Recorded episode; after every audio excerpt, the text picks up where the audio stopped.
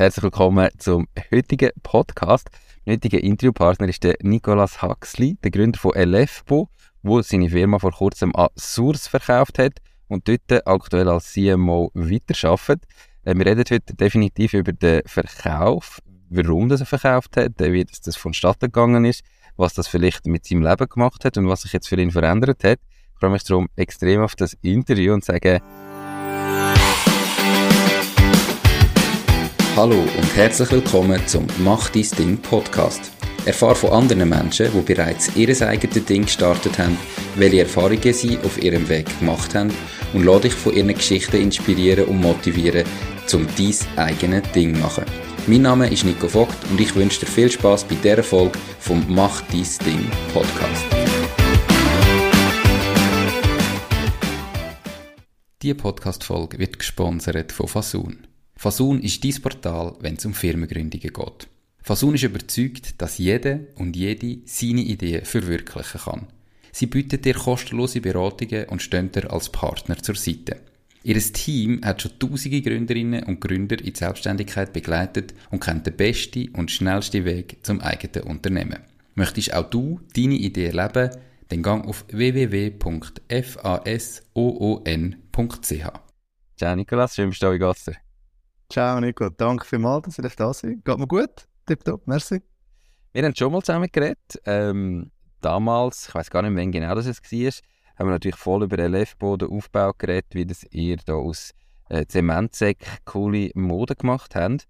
Und dann weiss ich, wir haben auf LinkedIn mal geschrieben auch, ähm, wo du plötzlich mal gesagt hast, ja, du bist eigentlich im Moment so ein bisschen der Verkauf am Aufgleisen. Und mittlerweile ist er Tatsache, Erzähl mal mehr, warum verkauft? Warum hast du irgendwie dein Baby da weitergegeben ähm, und nicht selber weitergemacht? Ich glaube, es, also es sind äh, zwei, drei verschiedene Gründe. Ähm, ein Grund, wo die Basis vor allem ist, ist, ich habe alleine gegründet.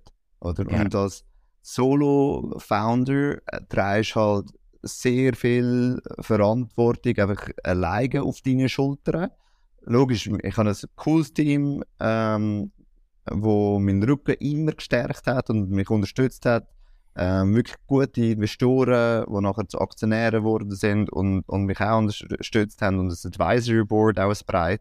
Aber am Schluss des Tages, wenn es dann wirklich einfach so die schwierigen Probleme sind, wo du einfach am Abend spät noch anhockst, musst irgendwie ausbaden und Lösungen finden, dann bist du halt oftmals gleich der, äh, wo halt alleine noch dort hockt oder zumindest das Gefühl da ist, oder, dass auch die Verantwortung alleine trägst. Und das war schon der Hauptgrund gewesen, dass ich irgendwie gemerkt habe, so, hey, jetzt habe ich das äh, fast sieben Jahre oder über sechs Jahre lang gemacht, also, und dann nach eigentlich so eben fünfeinhalb, sechs Jahren habe ich schon gemerkt, so irgendwie wollte ich ein anderes Setup bringen ähm, wo ich einfach auch mehr Spass wieder habe. Also wo ich gemerkt habe, die Verantwortung hat mich fast so ein bisschen erdrückt. Also so, dass der Spass immer mehr abgenommen hat, immer weniger geworden ist und der Druck, wo einfach durch die Konstellation entstanden ist, immer größer. Also, und das ist eigentlich der Hauptgrund gewesen, dass so dann irgendwo der Faktor Spass nicht mehr so da war oder einfach kleiner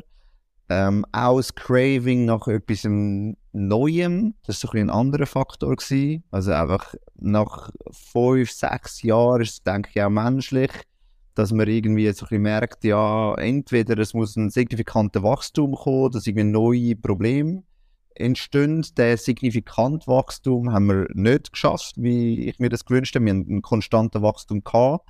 Aber durch das ist auch irgendwo so ein, ein Business as usual entstanden. Oder? Mhm. Und ähm, dann irgendwo ist auch dann der Lerneffekt nimmt dann ein bisschen ab. Und dann ist wirklich einfach so das menschliche Craving da gewesen, so hey, ich habe Bock, um etwas Neues anreißen und, und irgendwie ein neues Problem auch zu tackeln und ähm, so ist dann das eigentlich ja, entstanden. Es war natürlich ein Prozess über mhm. ziemlich eine lange Zeit, muss ich sagen.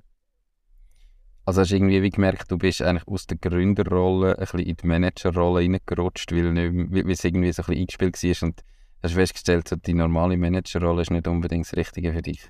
Ja, definitiv, definitiv. Also dort, äh, ich, ich habe nachher auch so gemerkt, wenn ich angefangen habe, schon so ein bisschen rumschauen, rumhören, auch selber mit neuen Ideen zu spielen. Und dann habe ich gemerkt, das ist eigentlich völlig falsch, oder? Du bist voll in einer Firma drin, ähm, eben, du hast Aktionäre, wo, wo das, das Vertrauen dir schenken und das Vertrauen willst, willst du auch nicht enttäuschen, sondern Mhm. ähm, du willst ja auch zeigen, dass, dass sie da die richtige Wahl getroffen haben. Und dort habe ich dann irgendwann das Gespräch zuerst einmal mit ihnen gesucht, um auch herauszufinden, hey, ist das normal? Vielleicht ist es auch eine Phase, oder? Das, Äh, wo, wo man durchmacht. Ähm, und dann haben wir aber nach mehreren Monaten Gespräch haben wir dann auch gemerkt, hey, die beste Lösung ist der Verkauf für die Firma selber, für mich auch ähm, und dementsprechend auch für die Aktionäre. Wenn du die Aktionäre ansprichst, das heisst, das sind Investoren gewesen, oder weißt, wer ist schon Aktionär gewesen an der Firma? Weil du hast ja gesagt, du bist eigentlich Alleingründer gewesen, aber hast ja Mitinhaber gehabt in dem Fall. Was sind das für Leute gewesen? Genau, wir hatten zwei Business Angels, gehabt, ähm, CEOs äh, von grösseren Firmen, ähm, die in das Seed Funding investiert haben und auch unsere Werte geteilt haben und darum auch verstanden haben, dass, ist, äh, dass, dass es jetzt äh, eine Firma ist, wo vielleicht nicht das klassische Startup, wo irgendwie äh, 10x innerhalb von einer ja, relativ kurzen Zeit äh, erzielen wird. Also wir haben immer die sozialen und nachhaltigen Werte sehr stark auch im Fokus gesetzt ähm, und haben klar, klar, ganz klar gesagt, Profitabilität ist wichtig, aber sie haben verstanden, was, was ich in Kambodscha auch bewirken und wo auch ein wichtiger Fokus drauf liegt. Und darum äh, haben wir auch sehr gut eine Lösung können finden. Also die Gespräche Ja. sind immer sehr offen gewesen und sie haben auch darum versta gut verstanden, ähm, ja, von wo ich komme und wieso, dass ich jetzt äh, einen, neuen Weg einschlage. Ja, rein, ich sage jetzt, die erste, der erste Grund, den du gesagt hast, oder, dass du irgendwie allein bist, eben da gibt es ja auch, klar, es ist nicht mehr ein Co-Founder, aber es gibt ja da die Möglichkeit, irgendwie noch jemanden mit reinzuholen, der vielleicht Geschäftsführung übernimmt oder mit dir zusammen Geschäftsführung übernimmt, der dann auch Anteile hat, wo du so ein bisschen das Ganze kannst auf mehrere Schultern ähm, verteilen Warum ist das nicht? Ist das auch angedenkt gewesen und ihr habt niemand gefunden? Oder ist das von Anfang an der Fall gewesen, dass du gesagt hast, nein, das macht irgendwie auch nicht Sinn, weil eben, du merkst auch noch den Drang nach etwas Neuem, etwas anderem. Es gibt ja verschiedene Wege, da irgendwie die, die Last ein von deinen Schultern zu nehmen. Absolut. Wir haben die äh, Optionen evaluiert, haben ein paar Gespräche geführt und nachher äh, hat sich wirklich einfach herausgestellt, dass es, äh, dass es die Firma, die Strategie und das Setup nicht erlaubt, oder wir haben zumindest nicht die Person gefunden, ähm, wo dem entsprochen hat, was wir uns vorgestellt haben. Ähm, und darum haben wir nachher gemerkt, dass ein Verkauf die sinnvollere Variante ist, weil wir eben den Wachstum, den ich angesprochen habe, wie wir uns erwünscht haben, also wirklich ein signifikantes Wachstum selber nicht angebracht haben. Und darum haben wir entschieden, hey, ähm, wir sind jetzt nicht in einer Position, wo es einfach easy flowing ist. Es ist immer noch ein gewisser Hustle. Und aus dem Grund haben wir gesagt, hey, ähm, wir brauchen einen Partner, der eine gewisse Power mitbringt und uns einen Schritt weiterbringt. Das ist echt der Hauptgrund gewesen. Also wir haben gesagt, ein, ein Geschäftsführer, der kann seine eigene Power einfach durch sein Know-how, sein Netzwerk ähm, und sein Background mitbringen, aber es ist natürlich nicht vergleichbar mit einer Firma, oder? Und der, der Boost, äh, den haben wir uns nachher äh, gesucht und auch gefunden mit der, Source.ch. Genau, und auf den Prozess gehen wir doch jetzt ein. Also irgendwann hast du mal intern mit den anderen Aktionären auch festgestellt, okay, wir, wir suchen jetzt einen Exit, wir wollen eigentlich verkaufen. Ähm, wie hast du noch den Prozess aufgeleistet? Also, hast du sehr schnell, ich glaube, es ist ein längerer Prozess du hast ja nicht einfach gerade zwei Wochen später einen, einen Käufer gehabt. Wie bist du auf die Suche nach einem Käufer? Bist du aktiv Klinken putzen, hast du angeboten, das hast du ja ein bisschen auch von hinter verschlossenen Türen gemacht, nehme ich an. Ähm, Kunden sollten das ja auch nicht unbedingt mitkommen. Kannst du mir sagen, wie du so den Verkauf überhaupt aufgeleistet hast und potenzielle Ja. Käufer gefunden hast und so weiter? Nein. Also der Prozess gestartet ist, ist irgendwo so im Herbst 21, wo wir einfach Gespräche mal, also dort sind immer noch Gespräche gewesen, einfach intern, eben mit dem Advisor Board und äh, Aktionären. Das äh, ist so zwei, drei Monate Zeitraum gewesen. Dann habe ich mir einen Monat oder knapp einen Monat, drei Wochen Auszeit genommen im Januar ähm, letztes Jahr, um einfach das nochmal Revue passieren lassen, bevor wir den Prozess hineingehen, um wirklich auch sicher zu sein, hey, wollte ich das wirklich? Ähm, und dann im Februar letztes Jahr haben wir eigentlich den Prozess gestartet. Ähm, in den ersten zwei Monaten haben wir ähm, verschiedene M&A-Boutiquen und Broker den Kontakt gesucht und evaluiert, ob das die richtigen Partner sind ähm, oder wer dort äh, in Frage käme. Ähm, wir sind nachher äh, von den Konditionen her, äh, was uns offeriert wurde, ist nicht ganz happy gewesen und haben aus dem Grund zuerst entschieden, selber auf Partner zuzugehen, in unserem Umfeld, wo wir eh schon zusammenarbeiten, weil wir gefunden haben, hey, die verstehen unsere Werte, sie wissen, was wir machen, sie ähm, teilen äh, oftmals auch die Werte, weil sie unsere Produkte auch schon verkaufen und die, die das gut machen, haben wir auch gewusst, dort äh, könnte ein possible Match sein. Und dann ja. sind wir so in den ersten drei Monaten, also zuerst haben wir eins bis zwei Monate äh, die Partner evaluiert, dann sind wir auf die Partner zugegangen, haben Gespräche gesucht und haben dann recht schnell ähm, ein paar Partner gefunden, wo auf Interesse, das auf Interesse gestoßen ist. Und haben nachher dann eigentlich einen rechten Rollercoaster wie so die Gründung selber von einem Startup durchgemacht. Ähm, wir haben über ein halbes Jahr lang mit mehreren Partnern dann Verhandlungen geführt. Ähm, die Verhandlungen sind auch begleitet worden von ähm, Experten aus dem, aus dem Advisory Board. Ähm, und haben dort äh, dann uns können einigen mit einer Schweizer Retail-Gruppe. Ähm, all terms agreed, also ter uh, Term Sheets confirmed und haben das nach einem, sagen wir, vom Start nach einem sechs Monaten ist das etwa, hat dann die Verhandlungen gedauert. Also wirklich lang, viele Ups und Downs, nachher, also wieder hin und zurück, wo du gemerkt hast, ja, haben wir den Deal vielleicht gleich verloren, schlussendlich aber zum Agreement gekommen und dann ist eigentlich so ein bisschen der Big Boom gekommen, wo wir nach, also es ist geschätzt im August letztes Jahr passiert, wo wir dann wirklich gewusst haben, auch intern kommuniziert, hey, wir haben einen Partner gefunden, all terms agreed, ähm, jetzt geht es einfach noch um die Legal-Umsetzung.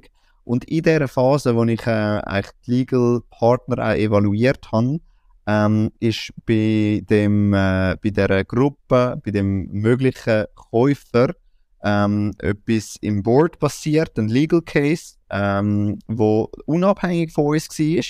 Und ja. der Legal Case dann nachher den ganzen Deal blockiert ähm, weil die Hauptverhandlungspartner von uns sind in, in den Legal Case involviert gewesen. Und ist natürlich wirklich ein super GAU, oder? Das genau in der Zeit, wo du eigentlich mit im Closing bist, oder eigentlich Terms agreed, jetzt geht es nur noch um, nur noch um die Legal-Umsetzung, dass dort das beim Partner passiert. Dann haben wir uns einen Monat gegeben, wo wir gesagt haben, also wir warten mal ab, weil ein Legal Case kann sich natürlich eh extrem lang ziehen, oder? Je nachdem, was dort äh, die Vorwürfe sind ähm, an die ähm, Stakeholder. Und haben dann nach einem Monat müssen eigentlich eingesehen, hey, das Risiko ist einfach, ist einfach zu gross, dass dort gar, also dass das nicht mehr zustande kommt. Ähm, auch wenn wir eigentlich Terms agreed haben und haben nachher den Entschluss gezogen, im äh, frühen Herbst letztes Jahr den Prozess nochmal aufzurollen. Das ist wirklich recht äh, frustrierend gewesen, weil wir eigentlich intern das bereits kommuniziert haben, und extern natürlich nicht, aber es ist, hat sich trotzdem so angefühlt, als wären wir eigentlich durch. Offensichtlich sind wir das nicht gewesen. und haben, äh, haben dann den Prozess eigentlich nochmal von neu aufgerollt, weil äh, man ist dann natürlich eine extrem schwache Verhandlungsposition, muss man sagen, oder weil gegenüber anderen ähm, möglichen Interessenten hat man dann äh, die Verhandlungen auch nicht mehr weitergeführt mhm. und haben dann einen Broker reingeholt im Herbst. Ähm, der, das ist ein KMU Diamant Consulting gewesen, eine relativ kleine M&A Boutique, äh, wo dann den, den Prozess aufgenommen hat und neu ähm, ins Rollen gebracht hat und so sind wir dann eigentlich auf den neuen Partner gekommen. Ähm, bevor wir jetzt auf den neuen Partner kommen, also ihr habt dann ihr habt ja eigentlich Terms agreed wie du gesagt hast. Das Zeug ist ja irgendwo durch auch schon unterschrieben gewesen. Wie hast du dich da überhaupt können zurückziehen Also, weißt du, ich sage jetzt, Worst Case wäre ja noch gewesen, dass du gar nicht rausgekommen wärst aus dem Deal, obwohl der sich in die Länge zieht. Wie, wie haben es denn geschafft, überhaupt aus dem Deal wieder rauszukommen? Ja, eben das ist, da, da muss man ein bisschen aufpassen mit, mit äh, was Terms Agreed heißt. Wir haben, Ja. ähm, äh, es ist natürlich die die Legal Papers sind nicht unterschrieben gewesen. Also darum Aha. wollte ich da nicht äh, etwas unterstellen, dass, dass äh, die ganzen Verträge sind noch nicht ausgearbeitet gewesen im Detail. Wir haben aber äh, natürlich ein, äh, haben die Terms einfach im Termsheet schon festgesetzt, einfach damit wir mal vom Gleichen reden, oder? Und die haben wir, wir sind selber, wir sind gemeinsam sogar mit dem, äh, mit dem CEO von dieser Firma bin ich sogar anstoßen im Restaurant da in Zürich. Ähm, also es ist, ist dementsprechend äh, wirklich sehr fortgeschritten gewesen, aber die Verträge sind noch nicht unterschrieben gewesen. Und von dem her ist für unsere Seite auch klar gewesen, dass wir jetzt da nicht rechtlich irgendwie etwas durchsetzen wollen. Ob Aha. das möglich gewesen wäre oder nicht, äh, wollte ich jetzt nicht äh, da, äh, da, da weiss Ja. ich zu wenig. Äh, wir haben das nachher auch, wir haben das kurz in Betracht gezogen, aber haben das gar nicht im Detail evaluiert, weil wir gewusst haben, hey, die Verträge es sind äh, noch nicht ausgearbeitet gewesen und dementsprechend auch noch nicht unterschrieben. Ähm, dann sind wir auf die Boutique und ähm, ja, nachher ist es in dem Fall mit dieser Boutique gar nicht so lange gegangen, oder? Also die haben dann relativ schnell eine Lösung gefunden, wenn ich das richtig ausgerechnet habe. Ja, absolut, ja. Also es ist auch klar von uns kommuniziert worden, hey, jetzt müssen wir einfach aufpassen, dass uns da nicht irgendwie der Fuß ausgeht, weil auch von mir ist natürlich dann, das, das ist extrem schwierig, was von einer, äh, aus einer Sicht von Motivation und Energie, oder, dass dann nochmal einfach sagst, hey, jetzt äh, hau ich nochmal alles in die Waagschale, weil du hast ja in diesen sechs Monaten hast du so viel Energie rein da äh, und, und hast wie das Gefühl gehabt von jetzt äh, ist der Ballast von mir ab, jetzt, jetzt Mhm. äh, haben wir die Lösung und dann hast du es gleich nicht. Das ist wirklich sehr schwierig, jetzt, um sich nochmal aufraffen. Und das gibst ja am Team dann auch weiter, oder? Also die Mhm. spüren dir das, die sehen dir das. Ähm, und darum haben wir auch einen Broker kommuniziert, so hey, look, äh, jetzt müssen wir wirklich Fürsche machen. Die Zeit ist jetzt nicht auf unserer Seite. Ähm, und der Faktor äh, haben wir sehr hoch gewichtet. Also so haben wir das auch ihm kommuniziert. Und dementsprechend hat er das dann auch an mögliche Interessenten kommuniziert. Das hat uns natürlich in der Verhandlungsposition nicht gerade geholfen, muss man sagen. Das ist uns bewusst gewesen, aber wir haben trotzdem gesagt, äh, jetzt in dieser Situation, basierend auf den Umständen, die da hinter uns liegen, ist die Zeit einfach ein extrem wichtiger Faktor und darum haben wir das nachher auch können schnell umsetzen Jetzt träumen ja ganz viele Start-up-Gründer von einem Exit. Und äh, ein Exit kann gross, kann klein sein. Ähm, aber der Traum ist ja, ich baue jetzt ein Start-up auf und kann es irgendwann an eine grosse Firma verkaufen und habe dann ausgesorgt. Wie sieht es bei dir aus? Ähm, ist das auch mal dein Traum gewesen? Ist das eigentlich gar nie der Traum gewesen, sondern hat sich mir so ergeben und hast jetzt ausgesorgt?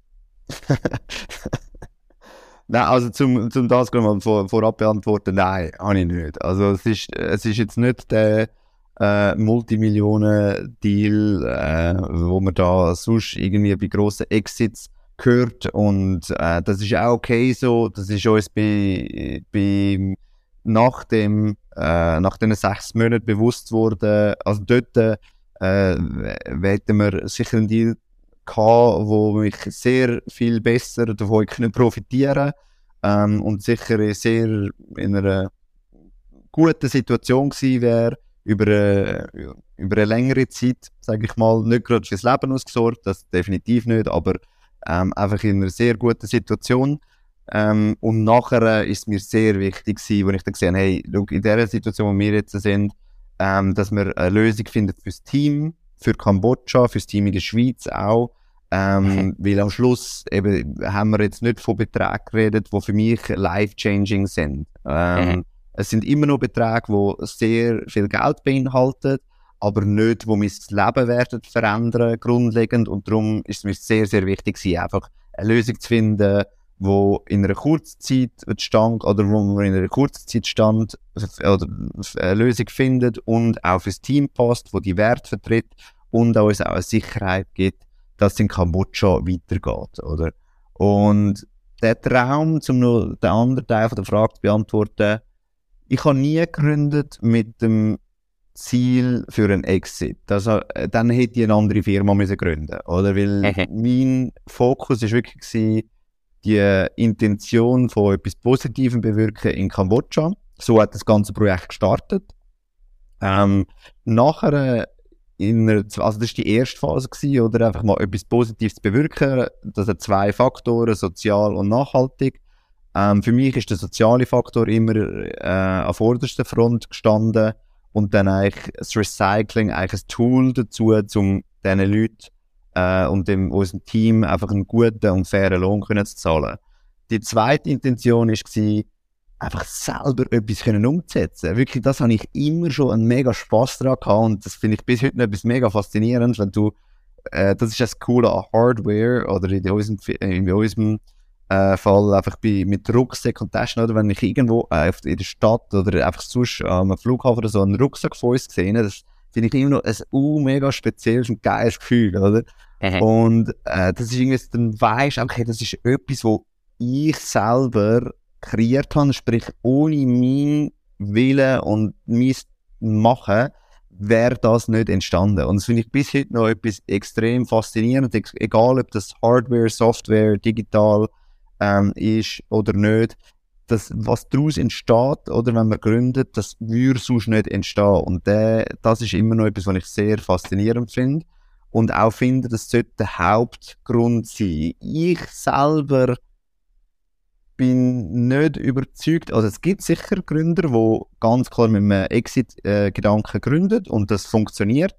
Ich zähle mich jetzt nicht, oder ich sehe das jetzt auch bei mir nicht in, jetzt in den nächsten paar Jahren, dass das der Fall ist. Ich glaube immer noch, so ein bisschen der Code von Steve Jobs, so you only do great work when you love it. Also ich tue jetzt ein bisschen rephrasen. Mhm. Aber in dem Sinn einfach so, wenn du das machst, was du liebst, oder? Dann entsteht sowieso etwas Gutes daraus. Vielleicht ein etwas Größeres, vielleicht aber jetzt äh, auch nicht. Oder in dem Fall jetzt äh, bei Kambodscha oder mit LFBO habe ich die Re äh, Retrospektive anschauen und sagen, hey, mir, dass die Firma, so wie ich sie aufgesetzt habe und aufgebaut habe, ist nie für den grossen Exit gemacht gewesen. Für das habe ich sie einfach anders aufgesetzt, mit einem anderen Fokus organisiert und aufbauen. Und das ist auch okay. Ja. Ähm, das finde ich schön. Ähm, und ich glaube, es ist mega wichtig, dass man nicht fürs Geld oder wegen Geld oder auf so etwas gründet, weil ich glaube, die allermeisten, die aus dem Grund und rein aus dem Grund gründet, die hören wahrscheinlich wieder auf, bevor es so weit ist, weil da unterschätzt man schon, was dazu gehört, um überhaupt so groß und so weit zu werden. Ähm, also Voll, wirklich. Also, zum, äh, sorry, wenn ich da kurz unterbreche. Okay. Aber dort glaube ich wirklich, ich glaube, man macht so viel los durch. Und es gibt sicher die ganz wenigen, wo das, wo das, äh, ein paar, und die sehen wir dann vielleicht auch in den Social Media Kanälen oder in den Medien, und dann kann das auch ein falsches Bild, ähm, äh, daraus entstehen. Aber ich glaube wirklich auch, die los, wenn dort das Finanzielle im Vordergrund stehst, dann machst du dort nicht mehr weiter, oder? Die los kommst du dann nicht mehr raus. Und wenn dort aber die Werte und die, eben dann kommst du zurück auf Strategie mit Vision etc., wenn die stimmen, dann machst du dort einfach weiter. Und das ist genau das wie bei LFBO auch. Ich habe nie den Gedanken gehabt, wo es mal ein Tief gegeben hat, auch jetzt, wo das entstanden ist, letzten Herbst, zum Aufhören. Es ist gar nie der Gedanke da gewesen, weil ich einfach gewusst, hey, das Team da in der Schweiz und in Kambodscha, ich lade das nicht im Stich. Das ist nie auch nur die kleinste Option gewesen. Ja, ich, ich denke für mich auch ähm, ist mega wichtig, dass man sich so aufbaut, sein Unternehmen, sein eigenes Ding, dass man den Prozess kann lieben und dass man auch den Prozess gern macht, weil wenn du immer nur auf die Ziele her schaffst, aber im Prozess eigentlich den pure Anschiss hast, dann hörst du irgendwann genauso auf. Also ich habe da mega jetzt, jetzt aus meiner Sicht irgendwie in den letzten Jahren gemerkt, du musst dir schon anfangen, solltest du schon mal überlegen, hey, was will ich überhaupt von meinem Leben? Wie soll mein Leben aussehen? Was ist mir wichtig im Leben? Und dann muss das Unternehmen dem einfach matchen, damit du im Prozess glücklich und zufrieden bist. Weil sonst sind die Lows dann teilweise wahrscheinlich schon fast nicht aushaltbar, oder? Absolut. Also ich glaube auch, wenn du nur auf das Endziel zuschaffst, dann wirst du nicht glücklich sein, weil das Endziel kommt vielleicht, vielleicht kommt es gleich, aber was machst du dann? Oder? Ich meine, ich bin wirklich nicht, oder ich werde nie die Person sein, äh, egal wie jetzt äh, ein, ein, ein möglicher Exit aussieht. Und ich bin mir sicher, dass, äh, dass das nicht der einzige Exit in meinem Leben sein wird. Und ich werde auch dann weitermachen. Vielleicht in einem anderen Kontext, vielleicht mit, äh, mit anderen Prioritäten oder einem anderen Setup, oder? Das, äh, das kann gut sein, aber ich schaffe oder ich sehe nicht, dass ich äh, ein Leben habe, wo ich dann einfach ausgesorgt habe, am Strand hocken, mir würde es langweilig werden. Also ich, ich, ich würde effektiv einfach mir schon dort wieder überlegen, ja, okay, was kann, was kann ich jetzt als nächstes machen, oder? Und natürlich hast du dann andere Möglichkeiten, das ist sehr schön, oder? Das gibt dir auch Zeit und Raum, dich anders zu entfalten und andere Ideen vielleicht auch auf eine andere Art umzusetzen. Das ist natürlich cool. Ähm, äh, es gibt dir Freiraum, aber nur auf ein Ziel so zu schaffen, wenn wirklich der Prozess und die Zeit nicht geniessest, dann wird auch das Ziel, es wird die Wahrscheinlichkeit, dass das Ziel eintritt, ist viel, viel kleiner, meiner Meinung nach. Und auch einfach, was dabei entsteht, ist einfach auch nicht gleich gut. Also das bin ich wirklich auch überzogen. Wenn du es einfach gern machst und Spass hast, dann wird so viel Geileres daraus entstehen. Ähm, meistens zumindest. Eben, es gibt sicher Ausnahmen, aber jetzt in meinem Fall auch, das habe ich bei mir selber gesehen, äh, dass es einfach nicht vergleichbar ist. Ja, bin ich voll bei dir. Ich, ich glaube vor allem auch, es ist irgendwie, oder eben, wenn wir jetzt, du hast gesagt, ja, nachher am Strand liegen und nichts mehr machen, das ist so, das ist vielleicht ein paar Wochen spannend, aber äh, nachher wird er da langweilig. Vor allem eben, wenn du ja das Unternehmergehen hast, dass du überhaupt mal gegründet hast, dann erst recht, dann kannst du nicht einfach die ganze nur am Strand liegen. Und darum glaube ich, jetzt ist es viel einfacher, das so zu machen wie ich im Moment. Und dass du dir sagst, wenn du dir überlegst, hey, Ortsunabhängigkeit ist mir wichtig, ich will können reisen und arbeiten, ähm, ich will vielleicht Zeit haben mit der Familie, ich will können meine Zeit möglichst frei selber einteilen. Wenn du das ganz am Anfang überlegst und dann dein Unternehmen so aufbaust, dass das dir auch ermöglicht wird, dann hast du erstens das Ziel viel schneller erreicht, wieder wenn du irgendwie das Unternehmen aufbaust, zum einen Exit machen, damit du dann kannst ortsunabhängig sein, am Strand sein, was auch immer. Ähm, und du genießt den Prozess und du kannst auch jetzt, oder? Ich meine, ich habe die geile Mischung von, ich kann etwas bewirken, ich kann Gas geben und trotzdem umreisen und irgendwie meine Zeit geniessen. Und ich habe das Gefühl, das viel erfüllender, wenn irgendwie nach einem Exit und finanziell ausgesorgt einfach nichts mehr müssen zu machen. Aber das ist nur mein Gefühl. Absolut, nein, also ich würde das unterschreiben und das zeigt auch wieder für mich, eben, es gibt, es ist natürlich eine Frage von Strategie. Wollt man äh, primär den Exit in den Fokus setzen, dann kann man eine Firma auch so strategisch ausrichten, oder? Und, und das ist eine Möglichkeit, also das, das äh, sieht man ja auch immer wieder. Ähm, ich selber habe jetzt das noch nie durchgemacht, darum kann ich es nicht wirklich bewerten. Aber ich finde es auch sehr schön zu sehen und bin darum auch selber viel faszinierter von Firmen, bootstrapped. Vielleicht machen es dann irgendwann einen Exit, aber eben kleine Firmen, vielleicht, also es gibt klein und gross, die bootstrapped sind, wo aber dann einfach wirklich nachhaltig im Sinn von gesund, finanziell eine coole Vision verfolgen, starke Produkte oder Services bieten und so eben an diesen Mitarbeitern oder eben auch Eigentümer einfach eine, eine Möglichkeit von einer Entwicklung, von einer Verwirklich Verwirklichung und so eben auch Freiraum bietet, wie jetzt in deinem Fall, ist, ist so viel wert und, und auch irgendwie äh, auch sehr erstrebenswert, oder? Und es wird meiner Meinung nach viel zu wenig äh, wertschätzt, oder? Man sieht, wir alle reden immer nur von dem grossen Exit, oder? Und dabei gibt es so viele Firmen, Firmen, wo ich, ich wirklich so viel mehr fasziniert bin, ähm, weil sie einfach gesund sind und so viel Freiraum eben den Mitarbeitern im Team auch bietet oder eben auch den Eigentümer, ähm, was eigentlich eine riesige Leistung ist. Diese Podcast-Folge wird gesponsert von der Baluas. Bei der Baluas findest du alles rund ums Firma gründen. Sei das, wie man einen Businessplan erstellt, wie man die Mehrwertsteuer verrechnet, welche Rechtsform zu deinem Unternehmen passt. All diese Infos und viele weitere Kundenvorteile wie eine kostenlose Webseite findest du unter paloas.ch slash firma-gründen. Und übrigens, sie übernehmen auch einen Teil von deinen Gründungskosten. Alles auf paloas.ch slash firma-gründen. Definitiv. Äh, trotzdem, jetzt nochmal eine Frage. Äh, wenn ich das richtig verstanden habe, so vorher hast du gesagt, der erste Prozess, der erste Exit, den wir aufgeleistet haben, wo eigentlich Terms agreed waren, der wäre finanziell auf einem ganz anderen Level gewesen und du hättest finanziell viel mehr davon profitiert und hättest zumindest einmal ein paar Jahre ähm, Absicherung gehabt. Genau. Und der, wo jetzt effektiv passiert ist, ist da auf, auf einem deutlich, deutlicheren ähm, anderen Level. Wie hart ist das gewesen? Also gleich, wenn du jetzt mal irgendwo eigentlich in Terms in the Greed und so das Gefühl hast, okay, jetzt habe ich den Betrag X, ähm, ich weiß nicht, ob du den darfst nennen oder willst nennen, wie auf dem Konto und jetzt habe ich mal ein bisschen weniger Sorgen, zumindest äh, finanzieller Art und nachher plötzlich zu merken, fuck, äh, das ist jetzt wieder alles weg. Wie, wie ist das gewesen, also der, der Prozess oder der Moment, wo du gemerkt hast, okay, gleich nicht gewesen, wir sind auf die neue Suche und nachher halt ein Deal, der viel, viel, viel kleiner war. Wie fühlt sich das an? Es war schon sehr, sehr bitter. Das, muss ich, das muss ich definitiv ehrlich zugeben.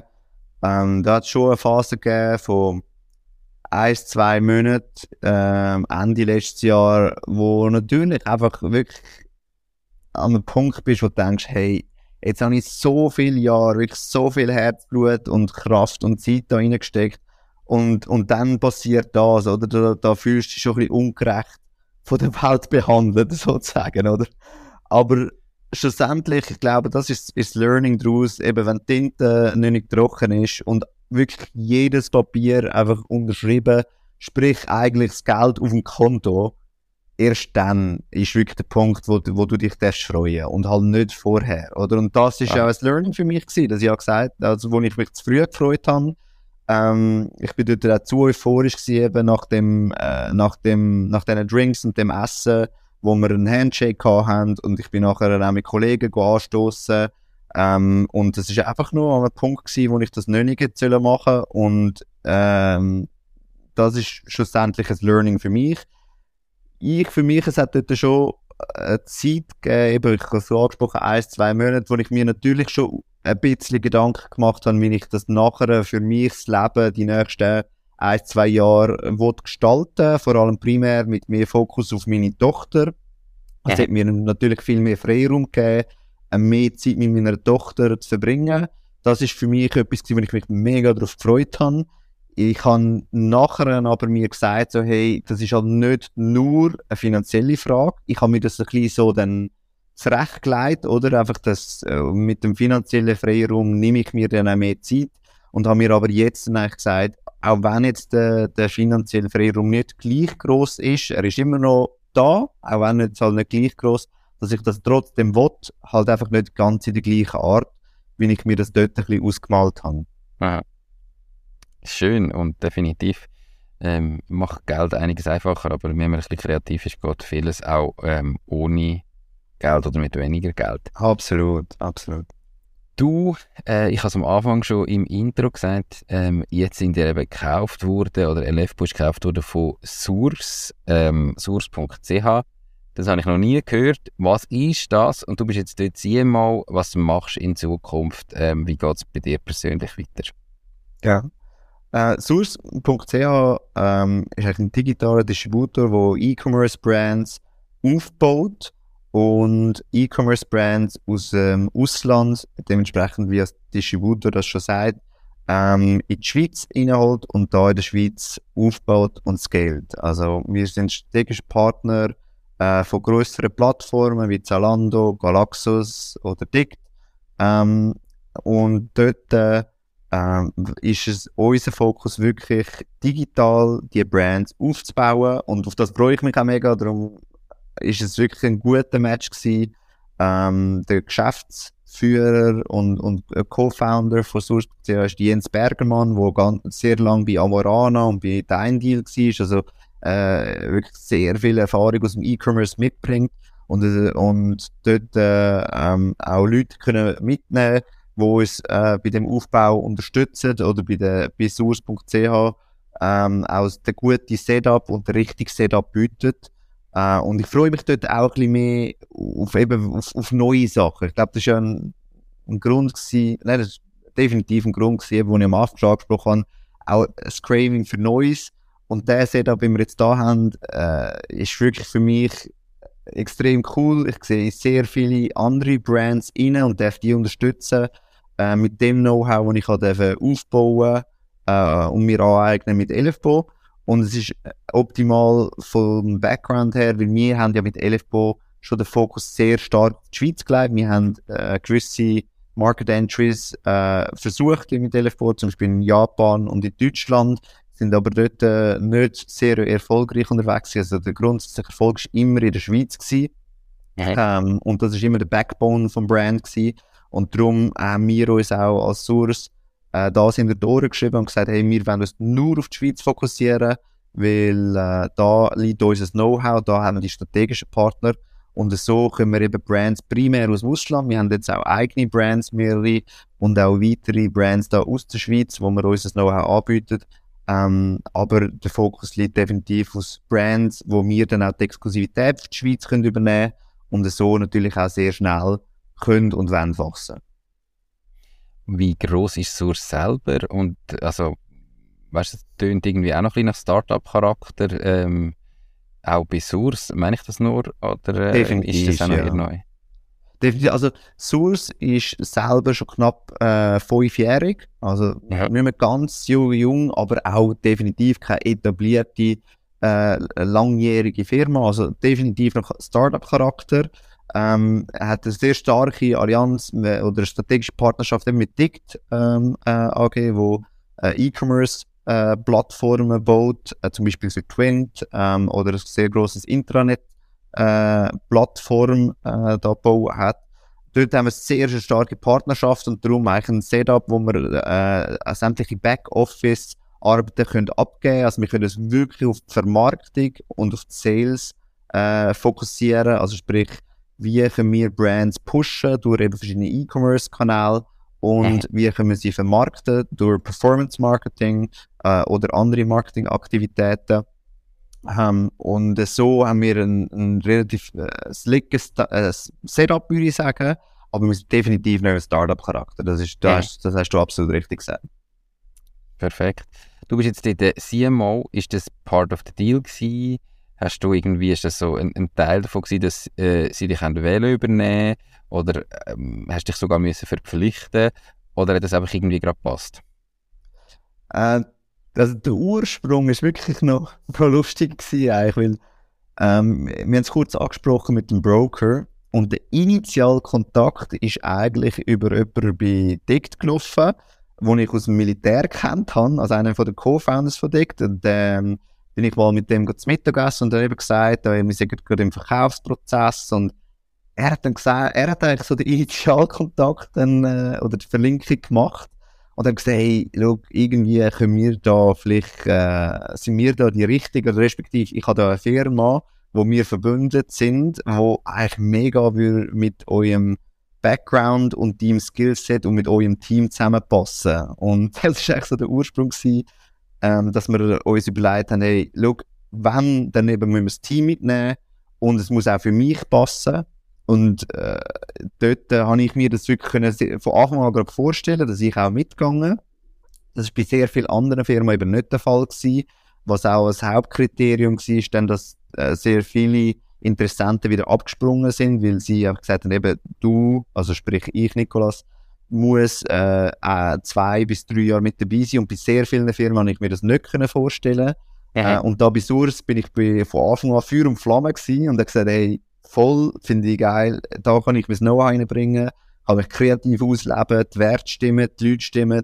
Ähm, und darum habe ich mich aber auch nicht müssen verpflichten. Also es ist äh, keine Verpflichtung mit dabei, also ich habe jederzeit die Möglichkeit, ähm, falls ich das würde wählen, zum ähm, äh, rausgehen und, und dort bin dann auch finanziell nicht benachteiligt aus, aus dem Grund. Ähm, aber es ist ganz klar von ihnen, oder von beiden Seiten die Intention da gewesen, dass man gesagt hat, hey, ich übernehme dort äh, die Kreativrolle, kann mich auf das Marketing fokussieren dort. Das ist auch das, was ich für mich für die Zukunft sehe, was ich gerne mache und mich auslebe. Ähm, äh, und gleichzeitig hat das auch passt mit dem Team-Setup. Ähm, und ich bin auch sehr froh gewesen, wir haben oder das hat mich auch stolz gemacht. Wir haben äh, in allen Mitarbeitern von LFPO äh, ein Angebot können machen, wie wir sie können mit übernehmen. Nicht alle Mitarbeiter und Mitarbeiterinnen haben das angenommen, also sind das nicht, sind nicht alle gefolgt, das haben uns auch einige verlassen. aber ähm, es ist sehr schön gewesen, zum zu zeigen, hey, wir lassen da niemanden im Stich. Also wir stellen Mhm. niemanden vor die Tür. Und das hat mir stolz gemacht, dass man dort einen Partner gefunden hat, der das äh, auch unterstützt hat. Spannend. Wenn man jetzt mal bei dir persönlich ein bisschen weiter in die Zukunft schaut, ähm, vielleicht nicht nur zwei, drei Jahre, sondern so fünf, zehn, 20 Jahre, wie siehst du deine Zukunft? Du hast vorher schon mal angesprochen, du kannst dir sehr gut vorstellen, dass da weitere Exits kommen oder dass du zumindest mal wieder eine Firma aufbaust. Ähm, ist das schon auch das Ziel, irgendwann mal wieder komplett das eigene Ding zu starten? Oder wie stellst du dir so dein Leben noch vor? das ist eine, ist eine grosse Frage. Ähm, ich kann sie nur, also ich, ich habe aufgehört, ein bisschen mich zu weit in die Zukunft rauszulehnen oder mich zu weit mit dem zu befassen, weil ich einfach gemerkt habe, es ändert sich so schnell. Und einfach so ein bisschen die Grundwerte für mich zu definieren, wie ich arbeiten mein Alltag soll aussehen, meine Zeit verbringen, eben das einen Einklang bringen mit, mit äh, Familie und Freunden und dort, äh, dass eben Spass ähm, soll sehr ein wichtiger Teil davon sein. Das ist für mich für die Zukunft mega wichtig. Ich will wirklich coole, hochwertige, langfristige Projekte umsetzen, wo ich ganz klar einen Wert drin sehe und dann auch Spass habe. Also wirklich Spass bei der Umsetzung, stolz kann sein, um wirklich gute Sachen umzusetzen, wenn ich wirklich auch dahinter stehe und sage, hey, schau, wir bringen da wirklich einen Mehrwert. Ähm, wir versuchen da nicht eben nur schnelles Geld zu generieren. Und mit Source bin ich da absolut an dem Ort äh, auch richtig, wo ich das will, mit aufbauen ähm, ich, äh, Wir haben ein Setup da jetzt können schaffen, dass ich auch signifikant beteiligt bin an der Firma. Ähm, wir sind jetzt gerade in der Umwandlung in eine AG. Es ist bisher eine GmbH gewesen, dass wir äh, dort äh, auch einen sehr aggressiven Wachstumsplan können umsetzen und die Basis jetzt für das legen. Ähm, wir werden im nächsten Jahr oder auf Ende Jahr dort dann auch ein Funding umsetzen, um die Basis auszuweiten. Also dort bin ich jetzt eigentlich schon mit drin und das Mhm. sehe ich jetzt auch für die nächsten Jahre. Eben, wir wollen dort auf Brands fokussieren, wo wirklich sehr starke USPs haben. Also, das müssen nicht riesengroße Brands sein, überhaupt nicht. Das können auch nischige sein. Aber die Produkte müssen wirklich stark sein, qualitativ stark. Das muss auch nicht Premium sein, also überhaupt nicht teuer. Aber einfach von der Funktionalität, von der Innovation und von der Qualität. Ähm, und dann wäre es natürlich auch sehr schön, wenn es dazu noch nachhaltig und sozial sind. Das ist aber einfach ein Faktor oder ein Aspekt davon. Also primär, wenn wir auf Brands fokussieren, wo wir wirklich dahinter stehen und sagen, hey, wir vertreiben da in der Schweiz, wir stehen dafür, dass wir wirklich coole Sachen in die Schweiz hineinbringen, wo es da auch äh, vielleicht noch gar nicht gibt, oder? Oder einfach noch nicht so präsent ist. Ähm, und auf die Aufgabe freue ich mich mega. Also das heißt eben, wenn du signifikant beteiligt bist, dann bist du ja auch selber äh, schon fast wieder so Co-Founder Light. Zwar nicht ganz am Anfang dabei gewesen, aber fühlst du dich wahrscheinlich trotzdem wieder so, oder? Genau, genau, absolut, genau. Mega spannend. Ähm, so abschließend ähm, ist eine mega spannende Folge gewesen. Ähm, und ich komme jetzt gleich nochmal mit einer finanziellen Frage. Man hat, wenn man so ein Unternehmen aufbaut, glaube ich, viele Leute, ähm, viele Unternehmer fragen sich ja gleich ab und zu mal, hey, was hat eigentlich mein Unternehmen echt für einen Wert? Und, äh, ich sage dann immer, du, mein Unternehmen hat so viel Wert, wie wenn ich es irgendwann will verkaufen mir dann irgendjemand zahlt und in der Zwischenzeit generiert es mir vielleicht das Einkommen, aber Vermögen, keine Ahnung. Ähm, hast du auch hart gemerkt, weil es so von, von einem coolen Deal nachher plötzlich ähm, finanziell eher ein schlechterer Deal geworden ist. Kannst du gleich etwas sagen? Was ist so die Range? Ähm, irgendwie, wie sind ihr auf einen Preis gekommen? Weißt, ähm, ich glaube, du hast zu verstehen, dass du jetzt keine konkrete Zahlen kannst nennen aber du kannst irgendwie sagen, du, es ist ein Cashflow-Multiple oder es ist ein Gewinn-Multiple oder es ist irgendwie so und so oft der Umsatz. Weißt du, was sind überhaupt Ja. so die Herangehensweise gewesen, wo du an einen Preis angekommen bist, damit man vielleicht gleich mal sich könnte überlegen hm, was würde ich jetzt vielleicht überhaupt in einem Verkaufsfall bekommen? Ja. Ich denke, es ist ein, Mix aus verschiedenen Faktoren. Du hast ein, zwei davon genannt. Es gibt je nach Branche gibt es so standardisierte Cashflow-Multiples, eben EBITDA-Multiples oder, einfach Umsatz-Multiples. Das ist je nach ähm, Branche ist das unterschiedlich. Im E-Commerce hört man immer wieder so ein bisschen Umsatz mal 1,5. Ist so ein bisschen, wenn es eine gesunde, äh, recht stabile Firma ist. Oder das sieht man ja auch ein bisschen, wenn man sich ein bisschen äh, ein bisschen recherchiert. Und ich würde das mal jedem empfehlen, oder? Dass man auch mal sich in der Branche rumlässt, äh, mit Leuten redet. Ich habe dort dann auch recht viele Leute angeschrieben, die Exits schon gemacht haben, um das ein bisschen rauszuspüren. Und dann ähm, sich auch Partner übers Boot holt. Ich hätte im Nachhinein von Anfang an sollen mit einem Broker arbeiten, dann wär, hätten wir den Prozess wahrscheinlich professioneller können umsetzen und closen oder vielleicht wäre es dann gar nicht so weit gekommen. Das weiß man jetzt natürlich im Nachhinein nie. Ähm, also das würde ich jedem äh, äh, anraten oder ans Herz legen und ich würde das in Zukunft auch machen, den Prozess von Anfang an mit einem Partner zu machen, weil der unterstützt einem natürlich bei dem enorm, oder? Also bei der Evaluierung äh, sind halt nicht nur die Multiples, sondern eben es kommen dann einfach andere Faktoren mit rein, wie das Team, äh, wie, wie sicher ist dort, dass das Know-how, dass es kein Brain Drain gibt, oder dass das Team mit dabei bleibt, oder auch die Gründer, wie sehen sie sich in Zukunft. Das hat alles eine mega starke Auswirkung, oder je nach Branche natürlich auch, muss man sagen, rechte, rechte Auswirkung auf die Bewertung von der Firma. Ähm, okay. Dann schlussendlich eine Bewertung von den Assets, oder? Es geht halt nicht nur um Umsatz, um EBITDA, sondern es geht auch darum, wie stark sind die Assets, die man sonst hat, oder? Wie stark ist ein Brand, wie stark ist eine Community dahinter, ähm, wie stark ist das Setup, ähm, äh, da, dass der vor sich allein funktioniert, oder eben wie stark ist man halt abhängig, auch auf einen Boost von einem zukünftigen Partner. Und der Broker, oder respektive eben eine M&A-Boutique, hat uns dort auch stark unterstützt, das richtig und sauber zu analysieren, weil er oder die Firmen haben natürlich die Erfahrung, um das können dann auch ein bisschen den März zu spüren und sie äh, dort ein sauberes Offering aufzugleisen ähm, und, und dementsprechend dann auch zu schauen, ist das realistisch und dann geht es am Schluss halt schon einfach nur um knallharte Verhandlungen, oder? Und mhm. wenn man dort auch einen Partner, eben eine E-Mail-Boutique oder einen Consultant an der Hand hat, der kann ja dann auch ein bisschen den Bad Cop spielen, oder? Das habe ich auch gemerkt du oder ich jetzt, äh, will ja nicht den Bad Cop spielen, weil ich bin ja der, wo wahrscheinlich mit dieser Firma noch in Zukunft zusammen schafft. Also wenn ich in den Verhandlungen den Bad Cop spiele, dann werde ich immer wieder in die Situation geraten, wo ich denke, ja, ich wollte ja diesen Leuten jetzt da auf, die, auf Deutsch gesagt nicht das Bein pissen, oder? Weil ich schaffe ja nachher mit denen zusammen, oder? Und darum würde ich jedem was Herz legen, einen Bad Cop reinzuholen. Bad Cop klingt jetzt ein bisschen überspitzt vielleicht, aber auch jemand, der halt eben in sehr heiklen oder harten Situationen auch mal wirklich anstehen und ein bisschen auf den Tisch schlagen und, und rumpoltern, weil es hat auch nachher auch, es sind einfach knallharte Verhandlungen am Schluss vom Tag ähm, und nachher kann ich aber halt auch anstehen und sagen, hey, ich bin jetzt da der Good Cop und kann auch mit gutem Gewissen ähm, nachher mit, der neuen, mit dem neuen Partner locker zusammenarbeiten. Du bist meiner äh, Frage extrem schön und umfangreich ausgewichen. Aber äh, nein, ähm, ich weiß, es ist natürlich extrem unterschiedlich. Und äh, schön, schön erzählt, was es für Varianten gibt. Also bleibt mir ein bisschen bei mir. Ähm, also es gibt sicher branchenspezifisch in dem Fall mal sich umfragen. Und falls jetzt jemand in dem Fall äh, vielleicht selber sich überlegt, seine Firma zu verkaufen und äh, gute Kontakte für so Broker oder so braucht, kann er sich gerne an dich wenden. Ähm, ist das in Ordnung? Absolut, ja definitiv. Perfekt, super.